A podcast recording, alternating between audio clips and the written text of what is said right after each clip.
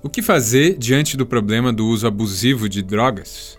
Para o governo, uma das soluções agora prevista em lei é internar os dependentes, mesmo que o dependente não queira. Internação involuntária é o nosso tema aqui hoje. Eu sou José Einstein e este é o Durma com Essa, podcast de notícias do Nexo.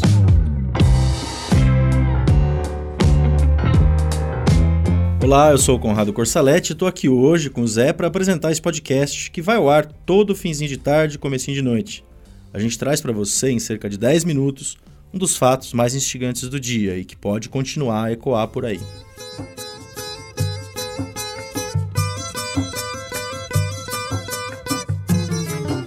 Hoje é 6 de junho de 2019, quinta-feira, e está no Diário Oficial da União dessa quinta a nova lei que altera o Sistema Nacional de Políticas Públicas sobre Drogas no Brasil. Essa nova lei mudou vários pontos da forma como o país lida com o problema do uso abusivo e mesmo do tráfico de drogas ilícita. Mas a gente vai aqui se concentrar em um dos principais aspectos da norma aprovada no Congresso e agora sancionada pelo presidente Jair Bolsonaro, portanto já em vigor fica autorizada a internação involuntária de usuários de droga a pedido de familiares ou responsáveis legais. Vamos então primeiro entender o que diz a lei exatamente. Primeiro ponto: está escrito ali que a internação de dependentes de drogas só será realizada em unidades de saúde ou hospitais gerais que tenham equipes multidisciplinares. Isso internações involuntárias ou voluntárias. Ou seja, não pode internar nas chamadas comunidades terapêuticas, que são unidades filantrópicas de reabilitação, em geral sob gestão de grupos religiosos. Tem quase duas mil dessas comunidades terapêuticas no Brasil. Mas olha, tem um detalhe: a internação não pode ser feita lá, mas o que é chamado de acolhimento pode. A nova lei, aliás, dá bastante força para o crescimento dessas comunidades terapêuticas e os seus acolhimentos. E aí tem a diferença: internação é um procedimento médico, o acolhimento não. Aqui no Nexo, André Cabete Fábio publicou um texto em que explica como as comunidades terapêuticas funcionam. O link desse texto está na descrição do podcast. Outro ponto que está escrito na nova norma que começou a valer hoje é que as internações devem ser obrigatoriamente autorizadas por médico registrado no Conselho Regional de Medicina do estado onde está o estabelecimento no qual se pretende fazer a internação. Além disso, a lei estabelece dois tipos de internação: a voluntária e a involuntária. A voluntária se dá com o consentimento do dependente de drogas, que deve entregar a declaração escrita atestando que escolheu esse tipo de tratamento.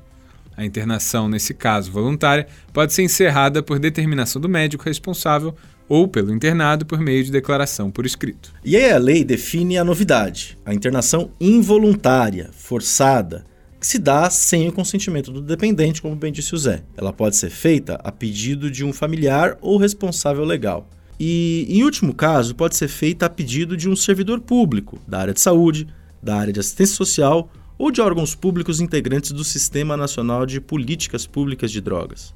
Servidores da área de segurança pública, como policiais, por exemplo, não podem fazer o pedido de internação involuntária, que, só lembrando, sempre precisa de autorização médica. Nesse modelo, a internação involuntária é indicada depois da avaliação sobre o tipo de droga utilizada, o padrão de uso e, na hipótese comprovada da impossibilidade de utilização de outras alternativas previstas na rede de atenção à saúde. O texto legal não especifica as condições exatas necessárias para fazer o pedido de internação. A lei diz ainda que a internação involuntária pode durar apenas pelo tempo necessário à desintoxicação no prazo máximo de 90 dias, sempre com autorização do médico responsável. A família ou o representante legal pode pedir ao médico a interrupção do tratamento a qualquer momento. A lei aprovada e publicada hoje no Diário Oficial deriva de um projeto apresentado por Osmar Terra quando ele era deputado federal em 2013. Hoje, o político do MDB é ministro da Cidadania. O projeto dele tinha sido aprovado na Câmara ainda naquele ano de 2013 mas ficou parado no Senado desde então. Aí agora, em 15 de maio de 2019, com Osmar Terra no Poder Executivo, o texto passou no Congresso e foi então sancionado pelo presidente Jair Bolsonaro. A medida que, além da internação involuntária, prevê esse reforço das comunidades terapêuticas para o serviço de acolhimento, vai na linha defendida pelo Osmar Terra e por parte dos profissionais de saúde que pregam a abstinência como ferramenta de tratamento da dependência química, é uma linha que se opõe à política de redução de danos. É, Conrado, isso abre um debate acirrado na sociedade sobre como lidar com a dependência química e o uso problemático de drogas. Só lembrando, a redução de danos é representada por uma série de medidas pragmáticas que visam cuidar da saúde de pessoas que não conseguem ou não querem a abstinência como solução para resolver um problema com drogas. A política de redução de danos considera que existe um meio termo possível entre ser usuário de drogas com problemas sociais e psicológicos em decorrência do uso e, por outro lado, não usar droga nenhuma. Esse meio termo é justamente o uso equilibrado através de práticas responsáveis de consumo de drogas. E um dos lugares onde esse debate vem acontecendo é aqui em São Paulo, né, Zé? Durante a gestão do ex-prefeito Fernando Haddad, entre 2013 e 2016, a estratégia de redução de danos foi testada na região conhecida como Cracolândia, no centro da capital paulista. E aí, quando João Dória, hoje governador do estado de São Paulo, assumiu como prefeito da capital, isso em 2017, essa estratégia foi encerrada e foi adotada uma linha que pregava a abstinência como forma de tratar dependentes químicos.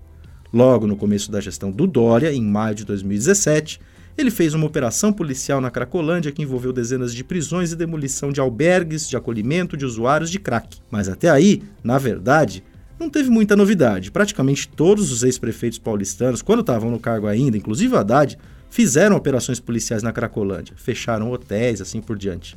A diferença foi que naquele momento a prefeitura pediu autorização à justiça, em caráter de urgência, para internar dependentes químicos à força recorrendo à chamada internação compulsória.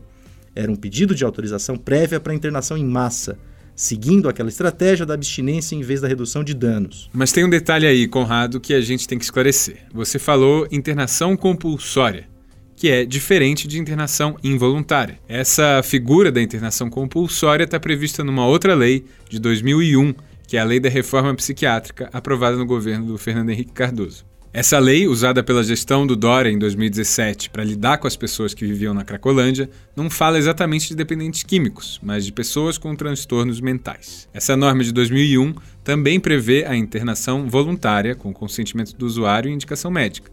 Também prevê a internação involuntária, sem o consentimento do usuário e a pedido da família ou mesmo alguma instituição, com indicação médica para que seja cumprida. E, finalmente, prevê a internação compulsória, que é feita sem a família pedir e precisa de indicação médica, um parecer do Ministério Público e autorização da Justiça. A lei diz que a internação compulsória só pode ser solicitada quando o paciente, extremamente debilitado, já não tem mais domínio sobre sua condição psicológica e física é algo mais raro. Segundo dados do governo de São Paulo, desde 2013 até 2017, por exemplo, foram feitas cerca de 13 mil internações no estado. 11 mil voluntárias, 2 mil involuntárias e apenas 28 compulsórias. O pedido de internação compulsória generalizada, feito em 2017 pelo Dória, acabou negado, mas levantou esse debate sobre internações forçadas de forma geral. Um debate que permanece e que agora, com a nova lei federal, volta à tona. De um lado, médicos psiquiatras que defendem os formatos de internação e abstinência afirmam que elas são necessárias em casos em que há risco de morte para a pessoa. Em entrevista ao Nexo em maio de 2017, por exemplo, o médico Drauzio Varela disse que é necessário definir critérios precisos para estipular as condições de saúde dos usuários e, caso o estado seja crítico, proceder com a internação. Já alguns outros médicos defendem que as internações forçadas, compulsórias ou involuntárias, acabam sempre por banalizar o procedimento, que deve sempre ser analisado caso a caso. Além disso, o método de desintoxicação, de abstinência, é criticado por esses especialistas por não oferecer continuidade ao tratamento depois de o paciente receber alta. O psiquiatra Dartil Xavier, por exemplo, que foi o criador do programa de redução de danos instituído pelo ex-prefeito Fernando Haddad em São Paulo, diz que nesse formato o dependente acaba voltando para as ruas, nesse formato de abstinência. E assim o problema persiste. Esse é um debate complexo e a gente segue acompanhando essa discussão. Enquanto isso, a gente dorme com essa.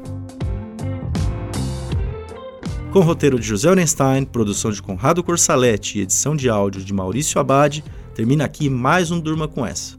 Não se esqueça de entrar no site nexojornal.com.br/cine para ver quais são as opções de assinatura do Nexo, que é o jornal que produz este podcast. Um abraço e não se esqueça de conferir amanhã também o Durma com essa com um resumo das principais notícias da semana. Até!